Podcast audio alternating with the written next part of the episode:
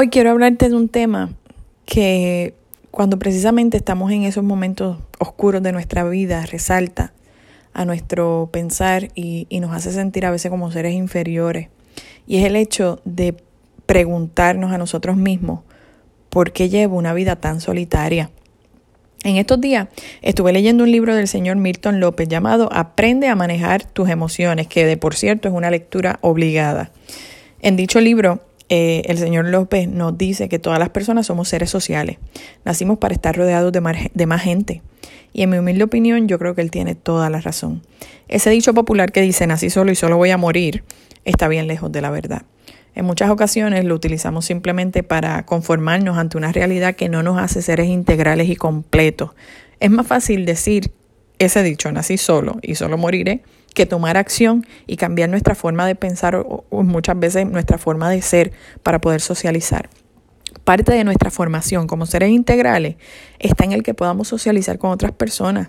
Estamos llamados a vivir en comunidad. En la Biblia dice en Romanos 12, del 4 al 5. Pues así como cada uno de nosotros tiene un solo cuerpo con muchos miembros, y no todos estos miembros desempeñan la misma función, también nosotros, siendo muchos, formamos un solo cuerpo en Cristo, y cada miembro está unido a los demás. También en la primera de Corintios, versículo del 1 al 10 dice, Les suplico, hermanos, en el nombre de nuestro Señor Jesucristo, que todos vivan en armonía y que no haya divisiones entre ustedes sino que se mantengan unidos en un mismo pensar y en un mismo propósito. Sin embargo, en muchas ocasiones nosotros nos sentimos en un estado de, en un estado de soledad profundo y más allá de, de autoevaluarnos, simplemente jugamos el papel de víctima, pensando que la, permitiendo que la tristeza nos invada el alma y pensando que, que eso es porque nadie nos quiere.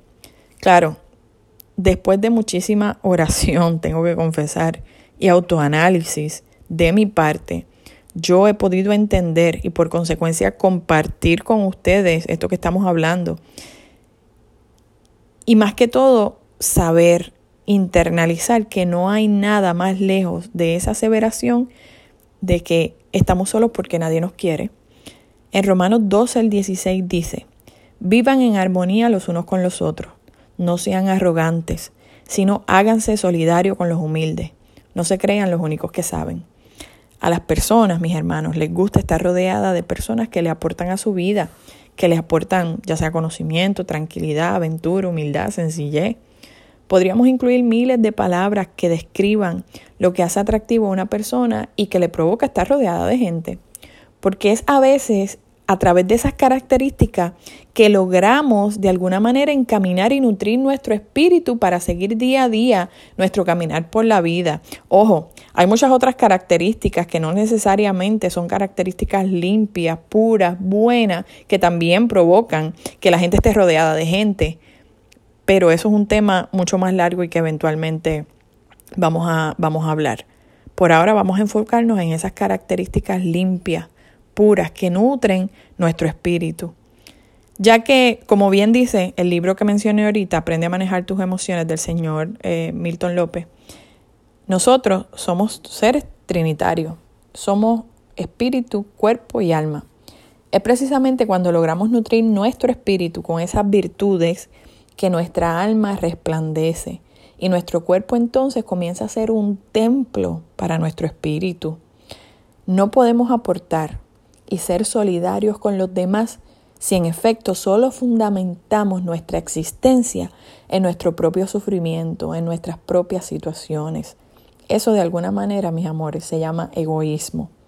El no tener la capacidad de ser empático con las situaciones buenas o malas de nuestro prójimo es una actitud egoísta, a mi parecer. Y, y créanme que estoy totalmente convencida de ello. Hay personas que sufren situaciones de infidelidad, situaciones económicas, y no tienen la capacidad de ser empático con otras personas que probablemente están sufriendo situaciones peores que las de ellos. O vamos a llevarlos al, al, nivel de que están sufriendo situaciones iguales. Pues estas personas no tienen la capacidad de ser empáticos pensando que nadie está sufriendo más que ellos. Eso es una situación bien, bien egoísta que no es bien vista ante los ojos de Dios. Cada momento de sufrimiento en nuestra vida Es solo eso, un momento. Y los momentos son un lapso determinado de tiempo. Cuando entonces nosotros decidimos perpetuar ese sufrimiento y hacerlo eterno, es ahí donde perdemos. Necesitamos internalizar que cada momento de tristeza o de tragedia en tu vida es simplemente una preparación para algo mucho mejor que vendrá después. Por eso es que no puedes perpetuar el sufrimiento. Lo que pasa es que nosotros somos tan cabezaduras que cuando nos apegamos a ese sufrimiento, ese nuevo renacer, esa nueva oportunidad, ese nuevo break que nos está dando Dios pasa por nuestro frente totalmente desapercibido al estar tan sumergidos en la tristeza y así perdemos la oportunidad de presenciar la grandeza de Dios en tu vida.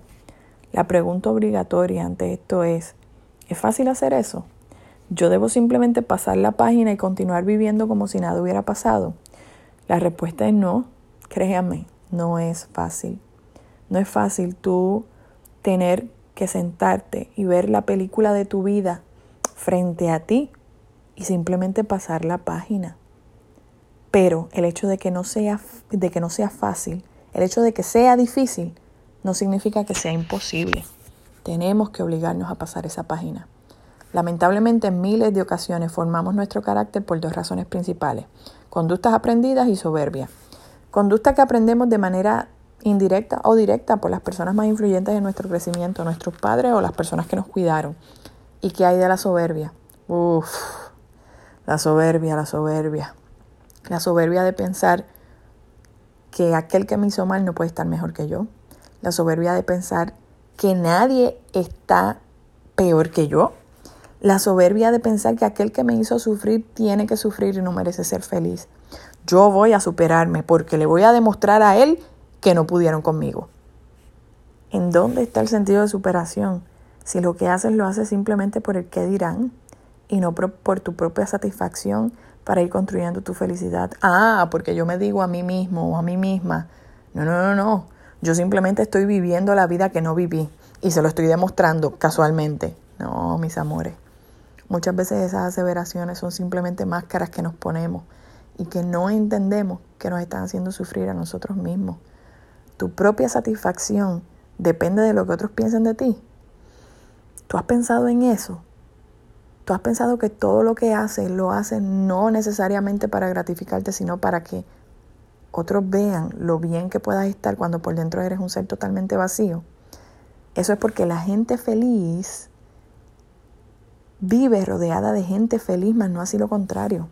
Necesitamos tener un espíritu alegre. Mis amores, no podemos ser resilientes si no poseemos ese espíritu. Y para eso necesitamos cambiar ese pequeño chip que tenemos en nuestra mente y que controla nuestros pensamientos. Necesitamos tener un cambio de mentalidad. Todo, absolutamente todo comienza con nosotros. Que nos decimos, ay, que yo no puedo, ay, que ya no sabe por lo que he pasado, ay, que decirlo con la boca es tan fácil. Si ese es tu pensamiento al escuchar estas palabras, quiero que sepas tres cosas. Primero, tienes razón en que yo no conozca tu historia y las cosas por las que has tenido que pasar. Pero recuerda que todos, absolutamente todos, tenemos una mochila llena de situaciones que nos agobian. Todos en algún momento hemos caído al suelo. Pero de la misma forma, todos tenemos solamente en nuestras manos el poder levantarnos. Segundo, Definitivamente las palabras son más fáciles decirlas que ponerlas en acción. Pero de la misma manera es mucho más fácil quedarnos en el estado de comodidad en el que pudiéramos estar que hacer algo para cambiar la realidad que nos agobia. Aún así, ¿con quién comienza ese cambio? Exacto, contigo mismo. Y tercero, si puedes. Claro que sí. Escúchalo bien, sí puedes. Si puedes cambiar tu estado, si puedes cambiar tu sufrimiento, si puedes ser feliz. Solo tienes que estar abierto a intentarlo y trabajar para lograrlo. Que Dios te bendiga.